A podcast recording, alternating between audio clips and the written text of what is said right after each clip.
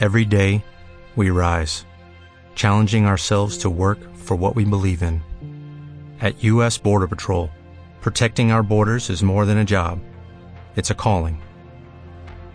Agents answer the call, working together to keep our country and communities safe.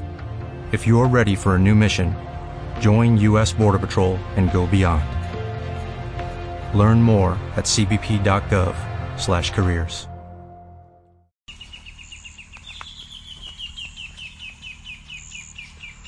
Hola, muy buenos días. Yo soy el Pastor Mao y este es nuestro devocional a puerta cerrada. Reciban un saludo muy cordial, muy caluroso desde la ciudad de Valledupar, a pesar de haber tenido una lluvia un poco intensa en la noche. Esta mañana amanece el prado verde y una densa nube blanca sobre él. Pero aquí inspirados y pidiéndole a Dios sabiduría, entendimiento y que nos ubique en el lugar correcto con la gente precisa en el tiempo indicado. Esta mañana me levanté pensando en los obstáculos que se aparecen en el camino de la vida. Cuando vas rumbo a tu proyecto, cuando vas rumbo a tu sueño, cuando estás construyendo el deseo de tu corazón, de repente aparecen obstáculos. La pregunta sería, ¿qué, qué hacemos frente a ellos? ¿Cuál es nuestra reacción cuando un obstáculo aparece? Eh, ¿Podrías responder en este instante qué has hecho para superarlos? ¿Estás hoy frente a un obstáculo? Y estamos sumergidos en el libro de Josué, viendo el inicio de un nuevo tiempo y cómo Josué nos brinda herramientas y elementos para poder desarrollar este nuevo tiempo bajo la perfecta voluntad de Dios. Y encontramos ahí en Josué capítulo 3 que te estoy invitando a leer en estos días. Uh, unos elementos muy importantes y Josué eh, va camino al río Jordán y tiene que atravesarlo.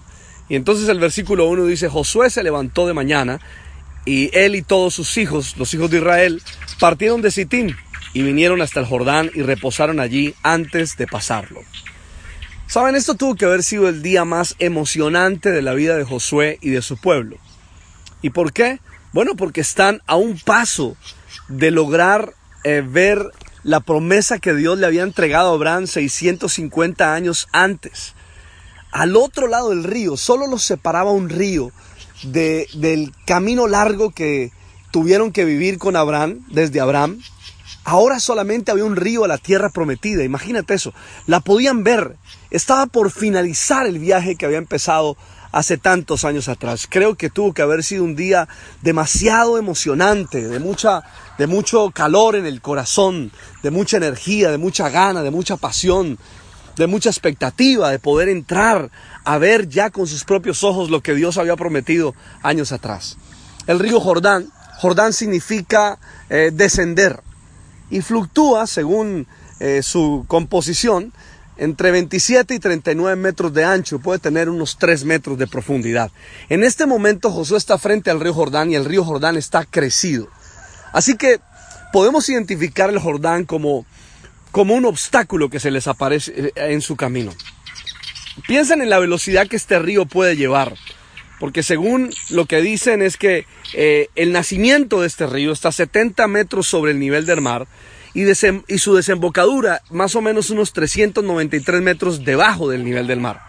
Entonces imagínate la velocidad que puede llevar este río para desembocar en el mar muerto. Aquí encontramos a estos hombres frente al Jordán. El Jordán representa un obstáculo frente a tu sueño. ¿Te puedes imaginar la frustración de la gente por un instante? Cuando Josué los lleva hasta el borde del río, que prácticamente se les está convirtiendo en una barrera infranqueable, en un obstáculo insuperable, que a propósito históricamente los habitantes de esa región habían confiado en este río para su protección. ¿Alguna vez has estado frente a un obstáculo gigante delante de ti? ¿Los has podido identificar fácilmente? Los obstáculos que enfrentas con esfuerzo y valentía, o, los, o los evades fácilmente, porque puede hacer uno cualquiera de esas dos cosas.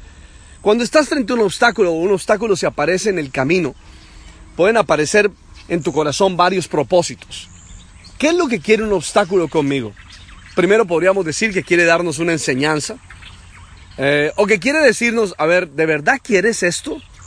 ¿Quería un obstáculo sacar lo mejor de ti? Y que te des cuenta de qué material estás hecho? Permíteme insistir en la pregunta. ¿Cómo actúas? ¿Cómo reaccionas? y cómo te relacionas frente a los obstáculos. Puedes tener dos opciones. Oras a Dios diciéndole, Señor, quita este obstáculo delante de mí, o le dices, Señor, dame sabiduría, creatividad y fuerza para superarlo. Puedes orar de esas dos maneras. Eso depende del carácter tuyo, de tu relación con Dios y del esfuerzo y la valentía que esté en tu corazón.